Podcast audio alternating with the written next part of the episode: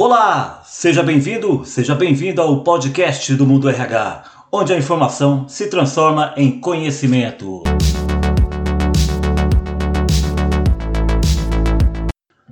A forma como conhecemos e encaramos o trabalho vem mudando muito ao longo dos últimos anos, de empregos e funções cada vez mais específicas até ambientes que exigem profissionais multitalentos.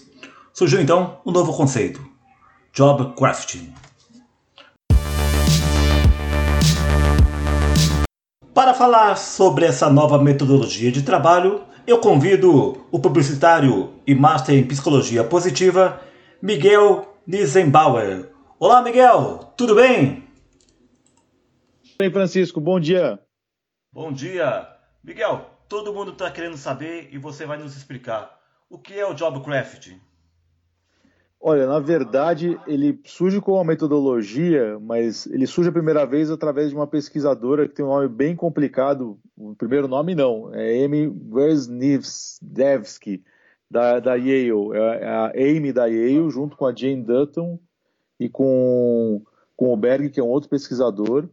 É, começaram a estudar como é que as pessoas encontravam significado no trabalho. Ou seja, descobriu o, que o sentido da realização do trabalho não vinham da atividade em si, mas como é que as pessoas adaptam aquilo que elas estão fazendo. Então, na verdade, é um pouco como eu fazer um terno na minha medida de acordo com a minha função. Então, eu vou ajustando a, a, os desafios da função a maneira como eu enxergo melhor para realizar aquilo, né? Então, por isso que ela colocou o termo job, que é trabalho, e craft, que é artesanato, ou seja, como é que eu construo de maneira artesanalmente o meu trabalho. Então, eu vou revisando as minhas atividades, meu dia a dia, para encontrar sentido naquilo que eu faço.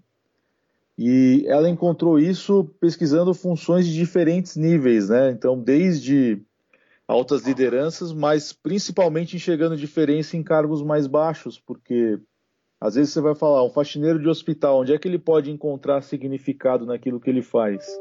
Então, Fa... E é um caso real, ela encontrou uma pessoa que tinha muita satisfação, encontrava muito sentido no que ele fazia, sendo faxineiro de hospital, porque ele sabia que ele era responsável não só pela higiene, mas por criar um ambiente de bem-estar para aquelas pessoas que estavam lá dentro, tanto os pacientes como, como as famílias. Então, colocando, mudando os quadros de lugar, conversando com as pessoas, então encontrando significado real naquilo que ele fazia, né? Ok, Miguel. E para que serve realmente essa inovadora ferramenta, que assim a gente possa chamar ferramenta? Olha, em primeiro lugar, para dar voz às pessoas, né? Para que elas tenham abertura para propor e repensar como é que elas querem contribuir no trabalho. Então, a partir do momento que eu dou margem para as pessoas reformularem aquilo que elas estão fazendo e trazerem sugestões, eu dou voz a elas. E como é que é feito isso? Eu vou olhar três dimensões: tarefas, seja, quais são essas atividades que eu realizo, com que intensidade, o que, que eu quero fazer e onde eu coloco tempo, energia e atenção.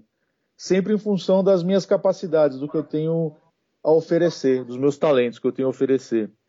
Quais são os relacionamentos e como e com quem eu quero me relacionar e como é que eu enxergo o meu trabalho, que é o aspecto cognitivo, ou seja, como é que ele contribui para mim, para minha família, para a sociedade, mudar a percepção e significado que eu tenho do trabalho. Ou seja, se aquele faxineiro de hospital que eu falei no começo só enxergasse a atividade em si e não a contribuição que ela traz para quem para quem está envolvido, né, para todo o grupo que está envolvido, talvez ele não realizasse o trabalho ou tarefas extras que estavam ali na função dele, né?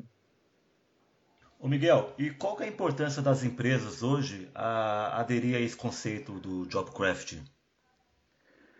Olha, eu acho que continuando até um pouco a pergunta anterior, é, que a gente quer criar um, um, criar um conflito positivo para que elas conheçam o seu potencial e proponham uma maneira de aproveitá-lo melhor. Então, pensando na empresa, quando eu, quando eu dou a, a abertura para que a pessoa reformule aquilo que ela vai fazer, é, ou tenho a oportunidade de propor coisas diferentes diante dos desafios que a empresa tem, eu aproveito melhor o potencial das pessoas. Então, se eu quero trabalhar isso, vou trabalhar melhor expectativas, né? ou seja, consigo alinhar como empresa, como líder e como equipe, alinhar melhores expectativas. O que, que se espera de cada um, quais desafios nós vamos responder, quem vai contribuir com o quê, e trabalhar melhor complementariedade. Pega um cenário hoje em que a gente trabalha muito mais por projeto e por equipe multidisciplinar. Mesmo que a gente tenha uma estrutura vertical dentro da organização, que nós temos uma estrutura vertical, muitas das coisas que estão acontecendo hoje exigem cada vez mais colaboração e interação. Então, conseguir reformular isso e propor é, é, mudanças, entender como cada um quer contribuir, colocar isso em cima da mesa, eu acho que é muito interessante, a gente acaba ganhando tempo e acelerando as mudanças. Miguel, e aqui especificamente no Brasil, quem está aplicando essa ferramenta no dia a dia? Você tem conhecimento de algumas empresas que já estão aplicando? Olha, nós fizemos alguns, alguns projetos em empresas de, de engenharia aplicado isso a, a, propostas de plano de sucessão, já fiz isso em indústria. É, lá fora, na Argentina, chegamos a fazer isso em bancos, e eu sei que o Google globalmente utiliza a plataforma para metodologia para fazer formulação de trabalho dentro das equipes dele, né? E por que é necessário hoje as empresas estão procurando cada vez mais essas ferramentas?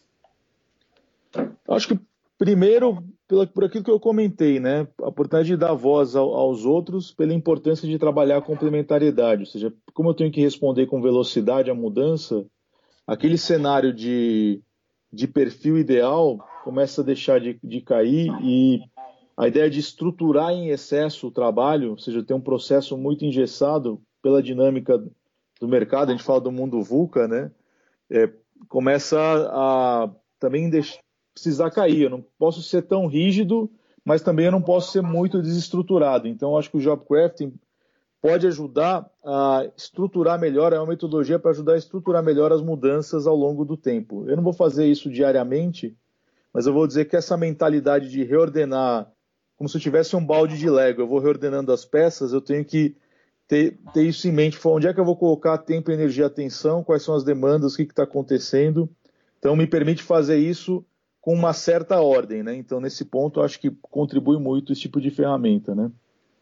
O Miguel, e ainda reforçando aí a, a aplicação do, do JobCraft, de que forma as equipes de trabalho elas podem se beneficiar da aplicação dessa ferramenta? Então, olha, o que a gente tem visto é, é muito interessante. Eu vou dar um exemplo prático de uma empresa que estava há dois anos sem lançar produto, ou seja, já estavam com uma equipe multidisciplinar, uma indústria, ou seja, cada um tinha o seu papel dentro da sua função, mas dentro daquele grupo de inovação existia uma dificuldade muito grande de, de propor novos produtos ou de acelerar o lançamento de novos produtos. E a partir do momento que você deixou claro o desafio, mas deu abertura para que as pessoas se conhecessem e como querem contribuir, como é que querem trabalhar em, em grupo, você faz a mediação disso, o resultado foi muito interessante, porque a gente conseguiu acelerar esse processo, reduzir conflitos. Então, nesse ponto, a hora que eu sei como, como o Francisco quer contribuir, como o Miguel quer contribuir, quais são os pontos fortes de cada um e os líderes conhecem as propostas dos seus liderados, é, essa abertura gera um diálogo muito positivo, então acelera, acelera as mudanças, né? Miguel, quais são os caminhos para implementar o Jobcraft na empresa? Por onde eu devo começar? Olha, o primeiro lugar é o seguinte: tem, tem dois elementos que eu considero muito muito importante para implementar isso na, na empresa. O primeiro caminho é deixar muito claro os desafios.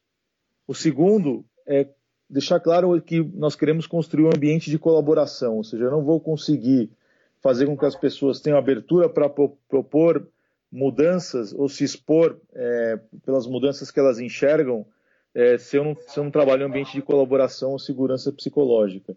Então, tem uma parte que é deixar muito claro os desafios, deixar abertura para construir esse ambiente de colaboração. E o terceiro elemento que eu diria, te diria que é muito importante é trabalhar junto com o processo de job crafting algum processo de autoconhecimento, porque eu preciso de alguma forma trabalhar meu potencial, conhecer do que eu sou capaz, aquilo que me atrai, o que me interessa, e a partir daí eu, eu faço a proposta de mudança, não só pelo que a empresa precisa, mas também por aquilo que me que me gera prazer e que me gera significado, né? Então, é, esses são os caminhos que eu, que eu enxergo. Sempre tem um desafio, claro, porque a gente vai falar de, de dia a dia, as atividades, rediscutir como é que eu trabalho no dia a dia. Ou seja, eu vou falar de significado e coisas mais abstratas, mas eu preciso ver como é que a pessoa é, quer manifestar isso para um desafio específico de trabalho, seja um, aumentar a produtividade, ou repensar a inovação, ou redesenhar uma estrutura, ou seja, eu tenho que colocar um desafio real na mesa para que as pessoas tragam propostas concretas de mudança, né? Ô Miguel, e qual é a importância do, do RH conhecer mais sobre a ferramenta? Eu acho que o RH conhecer a metodologia pode ajudar a dar suporte aos processos de mudança nas áreas. Então, vou te dar o exemplo dos business partners, que podem ser muito bons mediadores das mudanças propostas. Então, se eu faço esse trabalho de mediação, é, é muito interessante porque eu estou entrando um, para responder um desafio operacional estratégico com, com a metodologia que é ao mesmo tempo humana, porque eu estou querendo dar voz às pessoas e respeitar quem elas são e como elas querem contribuir, mas é muito pragmática, porque eu vou entrar em, em ações concretas e mudanças concretas no dia a dia do trabalho. Então, tem um impacto interessante é, para a percepção dos, dos, líderes frente ao, ao, papel do RH na empresa. Fora isso, é, é, de ampliar a percepção da contribuição do RH, eu posso transferir know-how para a equipe, ou seja, a equipe pode incorporar essa metodologia da mesma forma que tem gente incorporando Kanban, metodologias ágeis ou, ou QR, que é para definir metas, eu posso transferir esse know-how do job crafting para as empresas que estão, para as pessoas que estão participando do processo, para que com periodicidade, a cada período, eles consigam reformular, repensar onde eles querem colocar tempo, energia e atenção, discutir, discutir os aspectos de é, desenvolvimento, quais trilhas de desenvolvimento eu quero, eu quero quero trabalhar dentro da organização. Então, nesse sentido, o RH incorporar não só para apoiar e, e, aplicar, mas também para transferir know-how, né? ou seja, para poder ensinar os líderes, as pessoas dentro da equipe a trabalhar esse aspecto de redesenho do trabalho. Né? Miguel, e como essa metodologia, como você nos falou, como que ela nos ajuda a redescobrir o significado do trabalho? Eu acho que o principal ponto é que ela vai alinhar os pontos fortes que nós temos, os nossos interesses, ou seja, o que, o que nos atrai, com os desafios do dia a dia. Ou seja, eu vou fazer essa ponte, eu dou abertura entre essas coisas. E às vezes enxergar é, coisas que, primeiro, ao não, fazer, ao não fazer essa reflexão de onde eu quero colocar tempo, energia e atenção, eu posso muito entrar no modo automático e aí realizar atividades que não não me trazem satisfação nem geram significado. E alinhar com os desafios do dia a dia me ajuda a propor coisas que realmente vão contribuir para a empresa, que às vezes quem está no conselho ou quem está na direção acaba não enxergando que aquele desafio existe ou que uma oportunidade existe. E claro, vai mudar a maneira como eu me relaciono, a percepção que eu tenho do trabalho, eu vou ter voz quanto às minhas propostas, eu vou ter abertura para ouvir as propostas dos meus colegas, então nesse sentido acaba criando um, um ambiente, fica mais fácil conectar o meu propósito às atividades que eu realizo no dia a dia, né? Miguel, você é publicitário e master em psicologia positiva. Eu queria saber como que é o seu dia a dia, o seu trabalho, como, como que você realiza o seu trabalho nas, nas organizações? Olha, meu, meu, eu, eu comento, o primeiro, primeiro objetivo é alinhar bem, como eu falei, entender quais são os desafios. A gente sempre chega num, numa organização perguntando qual é o desafio que precisa ser respondido, tanto estratégico como operacional. Muito além de falar, eu quero conhecer só o, o potencial das pessoas. Então, a gente trabalha muito com aspectos de potencial e colaboração. Então, quando eu chego e, tenho, e enxergo esse desafio, falo, quem, é, quem são as pessoas envolvidas? Qual o potencial existente? Quais são os pontos fortes? E como elas querem contribuir. E a partir daí, redesenhar os processos de trabalho em função de ter dado voz às pessoas e espaço para que elas manifestem os pontos fortes que elas têm. E às vezes que elas nem têm tanta consciência que têm.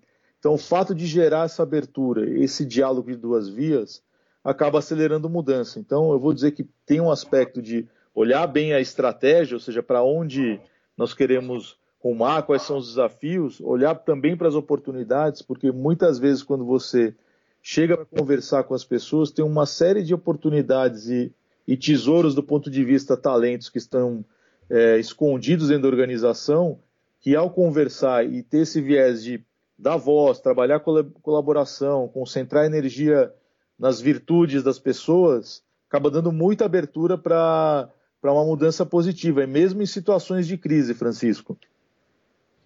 Legal, Miguel. Miguel, as pessoas e as empresas queiram entrar em contato contigo para conhecer mais sobre o trabalho da Mapa de Talentos, como elas podem fazer? Bom, podem me mandar um, um e-mail, que é o mais fácil de me achar, ou seja, que é um e-mail muito simples, que é miguel, arroba mapadetalentos.com.br. Essa maneira mais, mais fácil de me encontrar. E no nosso site tem muita informação, tem vários artigos sobre job crafting, sobre como encontrar significado no trabalho, sobre a própria psicologia positiva e é, as soluções de bem-estar aplicada aplicadas à organização. Tem uma série de temas lá interessantes para que as pessoas possam consultar e conhecer mais. Miguel, meu amigo, fico muito feliz em tê-lo aqui no podcast Mundo RH. Eu sei que voltaremos a falar em outras oportunidades, até para falar sobre o trabalho da psicologia positiva, mas desde já eu lhe agradeço e você está convidado para uma próxima edição. Tá, Joia. Obrigado, Francisco. Uma excelente semana. Um abraço a todos os ouvintes aí do podcast Mundo RH e vamos seguindo em contato aí. Boa semana para todos aí.